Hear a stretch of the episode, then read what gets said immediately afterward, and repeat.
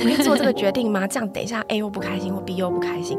哦，我觉得刚出社会一定会，那个时候的自己没有太多的经验累积，没有办法去评断这件事情我做的决定是否会得罪其他人，或者没有那个勇气知道其实被讨厌并不会怎么样。一直改变是很正常的事情，不改变才是一件很奇怪的事情。那当然有人是很明白自己的方向，从一而终，但大部分的人，绝大部分人都不是。好，我是 Grace，欢迎收听。最近工作还好吗？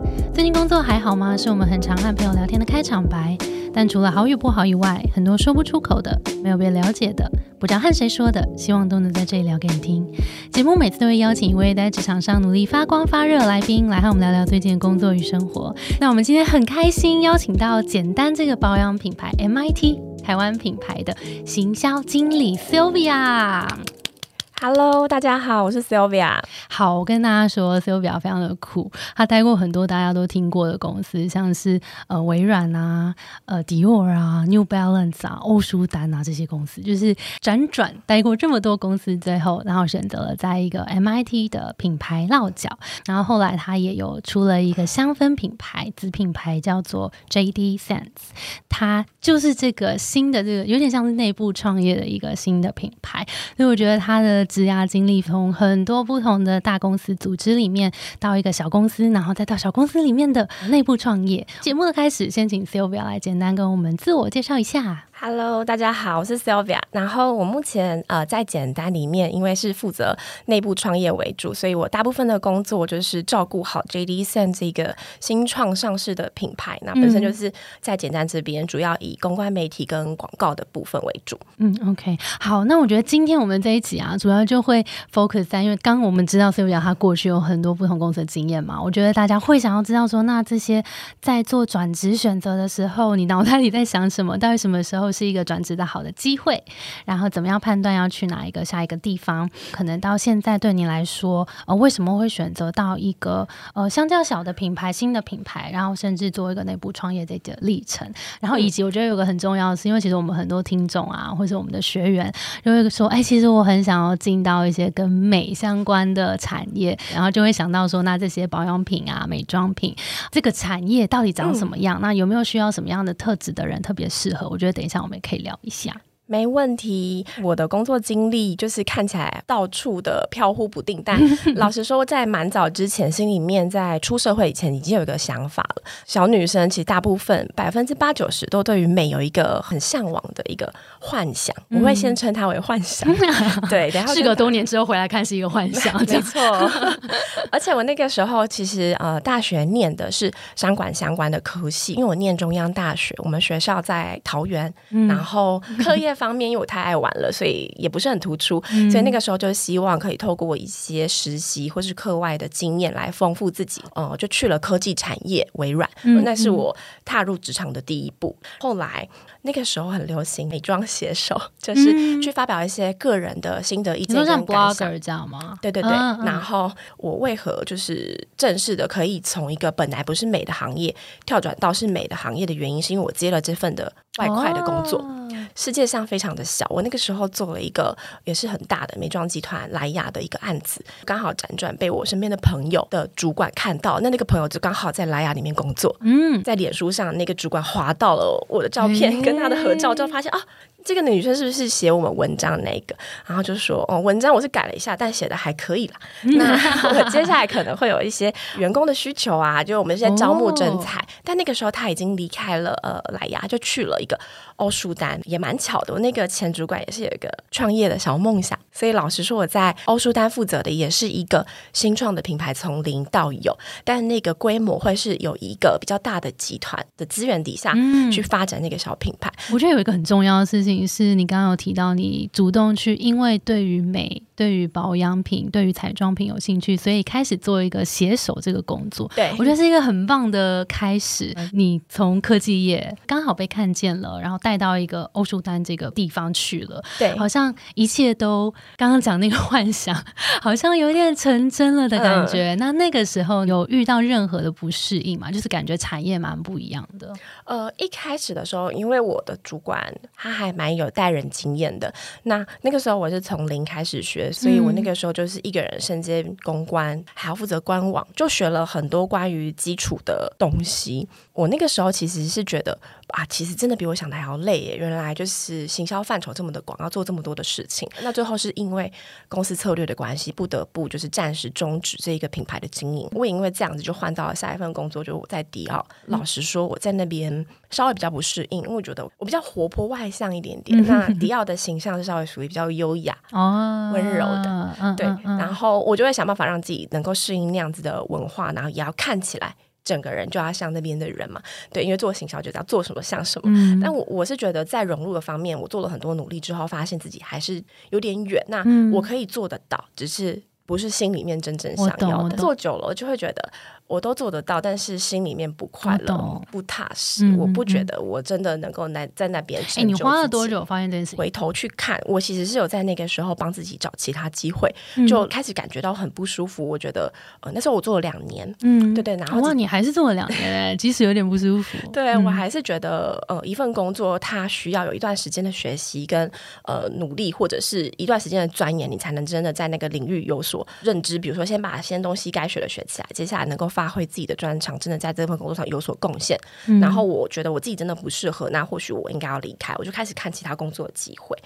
就很神奇的去到了完全不同的产业。那那个时候，其实我的想法是这样：这世界其实很大，嗯，跟美不相关，还有很多蛮值得去探索的有趣的东西。对对对，那身边的朋友圈开始也开阔了起来，有很多在不同产业工作的人会分享他们平常的工作内容，我就会发现啊，原来跟我想的很不一样的哦。所以从朋友那边也可以获得很多资讯，对对？对，我觉得要常常去跟在不同行业的人接触，你会发现你想象的跟他们实际上来做的会很不一样。那外面还有很多的机会，我就愿意去试试看。嗯，后来去了哪里？我就去了 New Balance。OK OK。我那个时候也蛮多人跟我讲说，其实去了这种快速消费品产业，工作是会更辛苦，工作量会更大更大的。因为呃，你要想的不只是行销活动案，有很多是跟呃策略跟数字有很大很大的关系，也是努力的克服。然后再加上身边有一些蛮好的朋友，能够给一些很专业的建议，在那份工作上有一个信任我的老板，天时地利人和，就终于在那份工作里面找到了自己的成就。感。了解，哎，对我来讲，它听起来其实都是零售业。你觉得它最大的差别是什么？就是保养、彩妆这个跟可能运动品牌。运动品牌有一个很大的重点是在于。产品产品是台湾地区可以自己做选择，所以在产品的策略这一块有非常重要的选品，几千几万个，然后不同同地区、不同国家。保养品的部分比较像是全球都会是走一个同样的策略，那你就是要把这个同样的 communication 最大化。啊。OK，对，就是又训练了更多可能数据分析，然后要看整个市场的倾向，怎么去做选择，因为选品会绝对影响到我的营业数字，没错，没错。因为如果选了一个台湾不喜欢的，这就往前面。面决策端再更走多一点了，对不对？对对对，OK，感觉听起来在每一段都有一些不同的累积。你会你回头看，你会怎么看？说你在每一段里面累积的这些不同的能力。像我第一份工作，它是在助理的职位，我在微软做助理，那个时候就开始知道原来公司的业务是怎么样去营运。如果我是一个被请人员的概念，我怎么去协助我前方在打仗的这些业务们，能够好好的去卖他们的产品，达到业绩。这是第一个。那在行销领域的部分，我的带我入门的主管教会了我很多重要的工作上的效率、跟逻辑、跟处事能力，甚至就是资料夹怎么分类，往后要怎么带人处事的管理，他都还蛮有经验的。所以在那个时候学习了很多关于做事的方法。对，后来中间比较多是在学如何做人啊，因为开始会变成是比较有经验了之后，在公司里面会担任是一个中间主管的角色，他就不再只是做事的人。那个时候就是除了自己要做好自己的事，也必须能够确保我的伙伴们能够一起知道我在做什么，往老板想要的方向前进。现在回头看这些不同的经历里面呢，你会说哪一段是最迷惘的时候？我也做过活动公司，那那个时候就觉得啊，年轻嘛，还有青。春可以消耗，我觉得年纪大一点点，我可能没有体力做这种 工作。那试试看，对我就想说，何不试试看呢？人生这么一次，我就去了。这样子，哇，那一年非常的精彩，我做了各式各样的活动，也因为这样，就是不眠不休，每天的工作到半夜，再加上额外的劳力，因为大型的道具跟很重的物品是需要嗯大家一起去搬的。那个时候，因为没有空去运动啊什么的，身体也不是很好，所以就某一次。就是把自己的那个脊椎的椎弓弄断，弄断了，对，是很很后期才发现断了一阵子了，因为搬重物那个施力不对。天哪！然后就跟我主管讲说，我把我椎弓弄断了，我觉得我好像不太适合，我我可能必须要离开了这样子。然后我就在那个时候觉得身体太不舒服的情况之下，就先离开了那一份工作。OK OK，所以对你来讲那一段时间有特别迷惘吗？你觉得迷惘的感觉是什么？就是我会觉得为什么工作一定要这么的累？身体跟心理，因为你还要面对各式各样不同的客户。呃，老实说，不是每一个人都非常的理性，有很多人在很急的时候会是就是情绪比较多，对，情绪比较多一点。那那个时候我年纪也蛮小的，我觉得我那个时候也不懂得应该要跟对方怎么样去应对进退，能够让我们双方更平等一点。我不觉得。就是工作上应该是合作伙伴，而不是一个上对下的关系。那个时候，我如果回头去看，会觉得啊，应该要勇敢一点。如果有机会去告诉那时候自己说，就勇敢一点，要跟他平起平坐，不要觉得自己就是一个真的。我觉得这很重要，小佣人。哎，我觉得这趁机教育一下那个品牌端呢，就是我觉得在台湾来说，就是甲方乙方的生态，其实有时候对乙方来说真的很辛苦。哎，我发现当我真的把他们当伙伴，我好好的讲，我们都能够在。那件事情上更快达到共识，甚至他们的表现会超乎你预期。大部分都是因为能够这样子互相合作的。呃，一个伙伴的关系，这个也是我第一个主管教给我，我觉得蛮重要的。哎，那你要不要跟我们分享一下？就是在你这些工作经验当中，你有没有学到几个 tips，也可以跟大家分享？就是在做沟通的时候，在情绪上的时候，可以情绪是最可怕的敌人。对对对，可以先选择不要说话的话，先不要，因为难免生气嘛，你会很难控制自己。我觉得每次在沟通之前，要先有很明确的目标，你要先能够知道自己为什么要进行这一场的对话？嗯，我也是做过，我觉得比较残忍的事情，就是对方窗口是没有办法跟我好好沟通，我会去跟对方的公司说明，并且跟他说，我可能会需要有另外一位窗口来跟我一起合作，因为现在换人这样。对对对，那我会跟他解释，我会跟他说明说，我觉得我是因为哪一些原因，所以我觉得可能换了，对你们公司跟对我们公司都会比较好。那如果今天你们选择。窗口没办法更换，那至少要有其他人加入，因为我觉得对那个人不公平，他可能暂时的情况是没有办法应付这样子目前这么巨大的工作量啊。我觉得很多时候我们真的把情绪放下来，你会发现这整件事情并没有恶意。就今天我要换你，不是我讨厌你，而是我们希望让工作更顺畅一点，不是针对你这个人。对，那当我们能够认知到这件事情不是在攻击谁的时候，其实这沟通就好像会更顺畅一点。没错，嗯，好诶，谢谢，很有用，谢谢 Sylvia 的分享。好啊，那我们刚刚聊到前面超级多精彩的工作经验，感觉学习到很多。那后来为什么会选择进到简单呢？觉得蛮神奇的是，我在欧舒大时期的时候就认识了我们现在的创办人。其实更早以前我就认识他，在还没出社会的时候。那个时候，他就开始创立了简单这个品牌，然后也跟我介绍过呃简单的产品。那他非常引以为傲，就是他的洗颜霜，其实是在我初步认识他的时候。我就透过这个产品认识了这个品牌，就发现天呐，洗脸的产品真的是可以不一样的。因为我们房间其实洗脸产品有各式各样的选择，对，啊不就是洗脸嘛，就是洗干净会起泡，可以洗得掉 就好了嘛。但是那个产品真的是我一试之后发现，哇，它好神奇！它就是用了之后脸不会干，然后不会崩，然后洗完之后皮肤感觉变得更有活力了，就是你会看起来自己是干净而清爽，但不会过度清洁。这样听起来可能很夸张，就是在强调产品，但是会认识他是因为这个产品。嗯，那个时候我觉得还蛮特别的。是我们会一直分享工作上的创业的一些小事情，这样子，然后定期都会小聊天。然后他也曾经开玩笑说：“说啊，来我们公司工作啊，总有一天 我会把你请来我们公司工作。”哦，以前就埋下一些小小的种子。就很神奇的是，他也蛮坚持的。这这么多年，我这么多工作经验，其实我一直都没有来，我一直都没有到简单。我就这样很老实跟他说：“嗯，可能时间还没到，我还有想完成的事情。你现在团队可能最需要的不是我。”那就这样过了几年之后。就终于到有一个契机，他锲而不舍的这样子请我吃饭，请了两三年。都在年终的时候，他都会说：“哎，该吃饭了。你今年打算怎么样？” 我觉得蛮感人的。三顾茅庐，他对我来说，就是这个创办人对我来说是一个非常重要的人。再加上我对于产品非常的有信心，所以我在用完他各式各样的产品之后，我就决定也加入这个团队。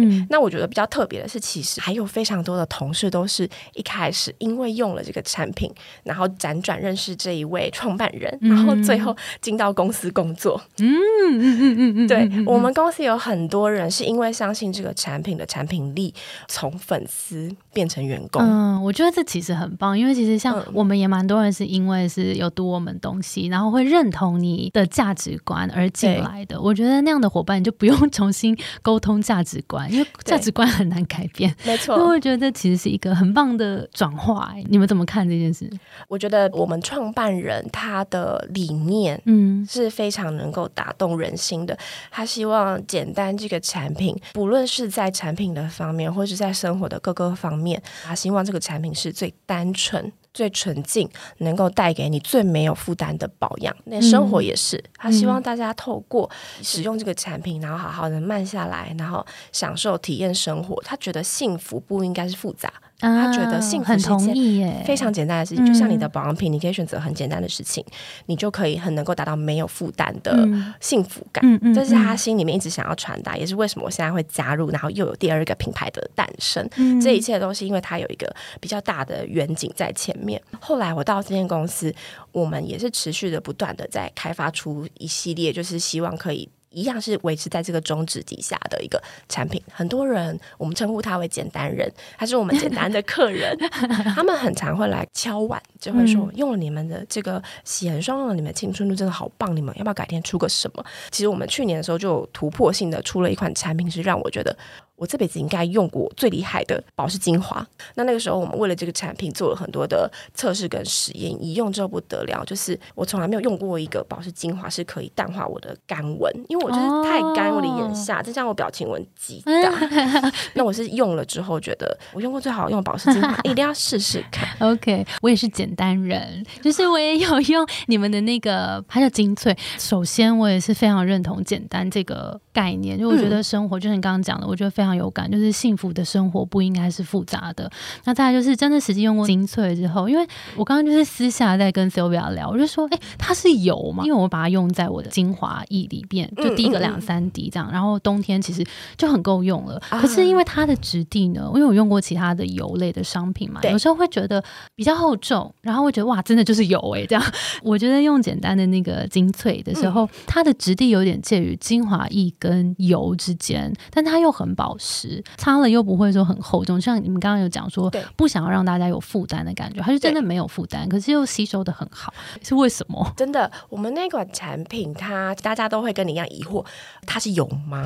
我就说对，它是油。之所以叫它高效复活精粹，是原因是因为大家对于油有很多的迷思，用过不好用的油会很害怕，所以我们帮它取了一个名字，它的效果就是介于精华跟我们传统比较认知那种大分子的油状的。呃，质地的中间，它是一个非常滑顺、延展力非常好的油，那它可以溶在我们的精华里面，也可以跟我们家的那个玫瑰青春露混合使用。接下来天气渐热了，那个高效复合精粹，我们的私下的用法是这样的：我们会压两下那个玫瑰青春露，有时候我也用，我觉得很好用。第一个一两滴在里面，然后用手把它化开，敷上去，对，然后就轻拍再按摩一下，这效果超好，因为它就是补水跟锁水同时都做到。哦，对，那它质地之所以会这么延。展性这么好，是因为它的那个油的分子很小以外，我们里面有加一些呃海藻天然的萃取植萃的成分，让它延展性非常的好，可以做到很轻薄，可是又有锁水的效果，就能够滋润但不会厚重。哦，原来是这样。我觉得用上去还有你们这个系列产品，它都是同样一个基调，就是都是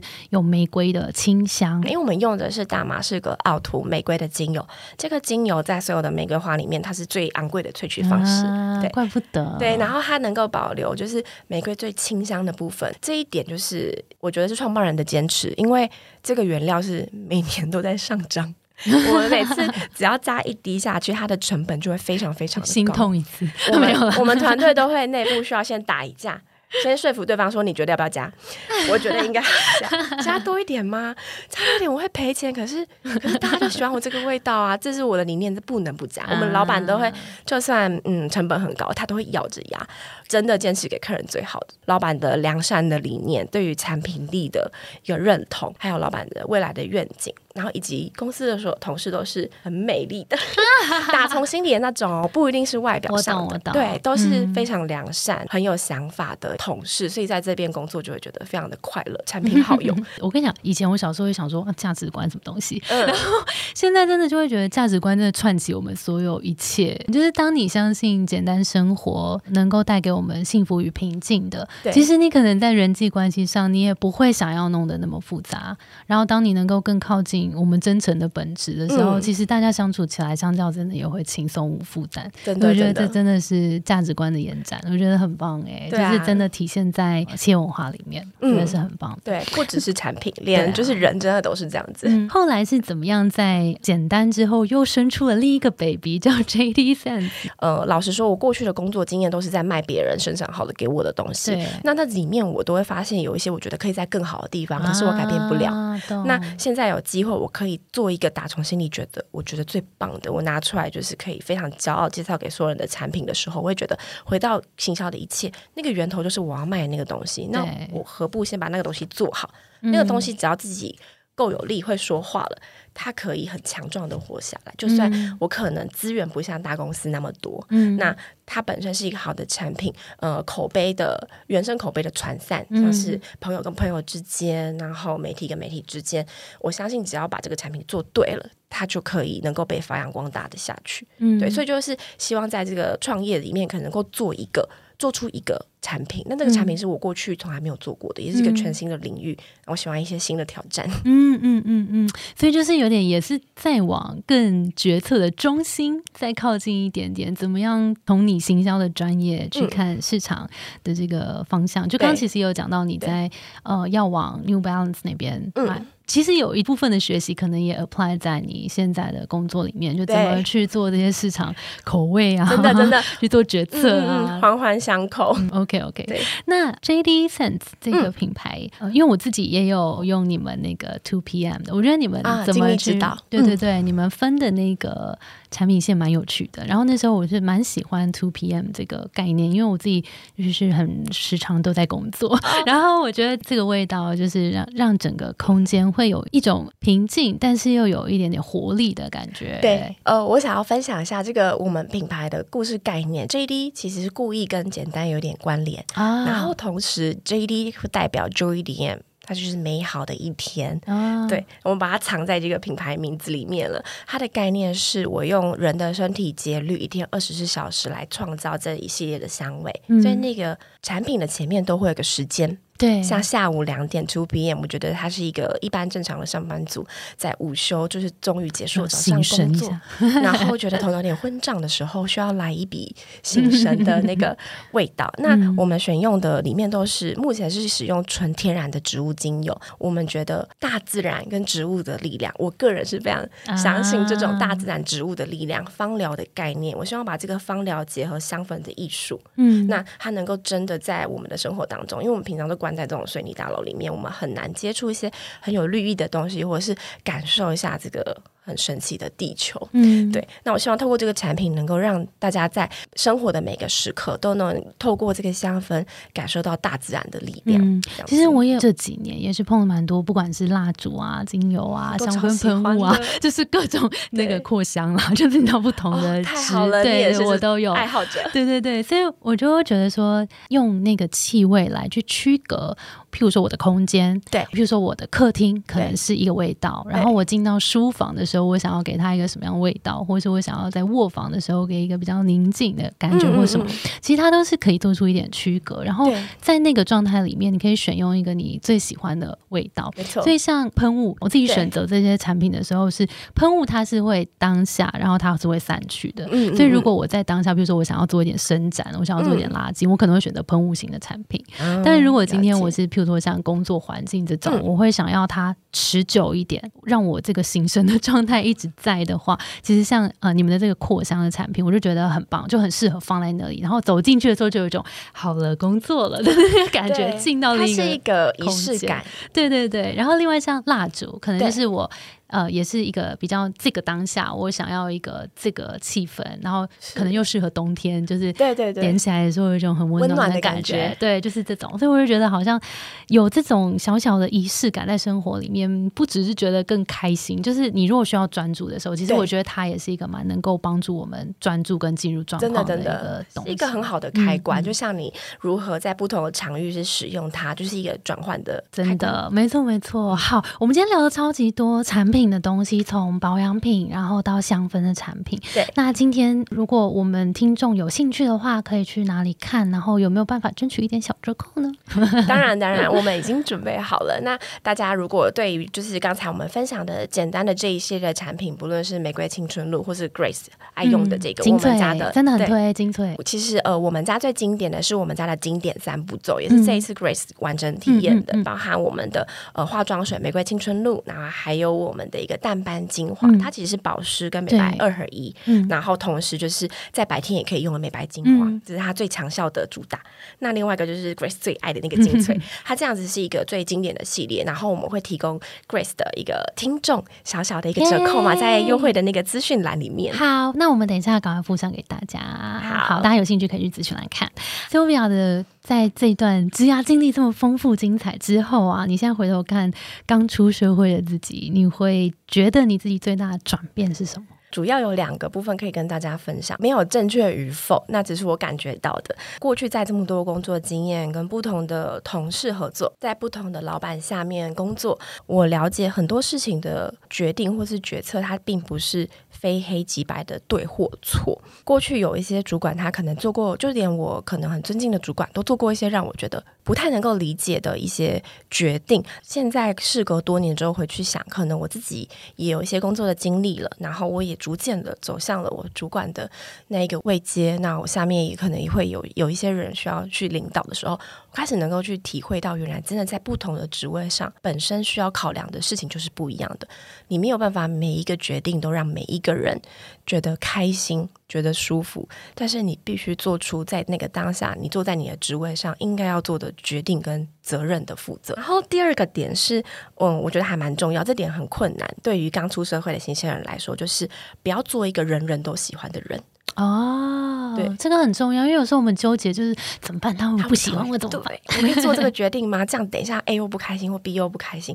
哦，我觉得刚出社会一定会，因为那个时候的自己没有太多的经验累积，没有办法很很能够公正，或者是。有很多的经验去评断这件事情，我做的决定是否正确，是否会得罪其他人，或者没有那个勇气知道，其实是被讨厌并不会怎么样。嗯，因为如果今天只是我们针对事情而不对人，不论怎么样，你好好的去解释，或者是呃，时间一过。事情自然会证明这件事情是非常困难的，因为每个人都希望自己被人家喜欢，没有人想被讨厌啊，没有人想被讨厌，所以直到现在的我都还是很需要用力的去提醒自己这件事情，在每经历过一段的日子之后，都还是要回头来去提醒说自己说啊，不需要做一个人人都喜欢的人，不一定那样才是成功。我已经做到，有点感人，对我觉得鸡皮疙瘩有点起来。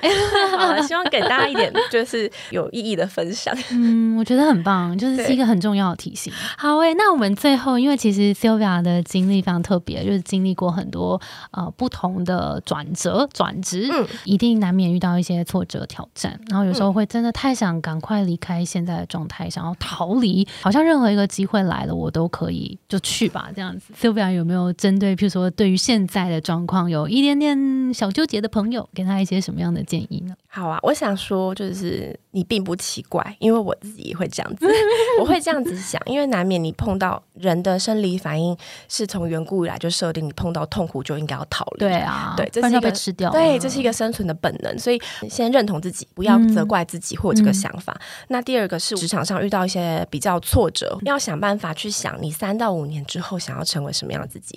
不要把眼光放在当下，应该要放在未来。如果对于你的未来的方向是明确的，通常在现阶段你再去评估说，我在这个职位上，在这份工作里面，我想要获得什么？嗯，他是不是真的还能够让我。继续获得，找到其他的可能是符合你三到五年的一个大的目标，再去往那边走。千万不要就是没有想好，然后也不知道自己下一餐在哪里，毅然决然就觉得自己好帅，立刻辞职，我裸辞。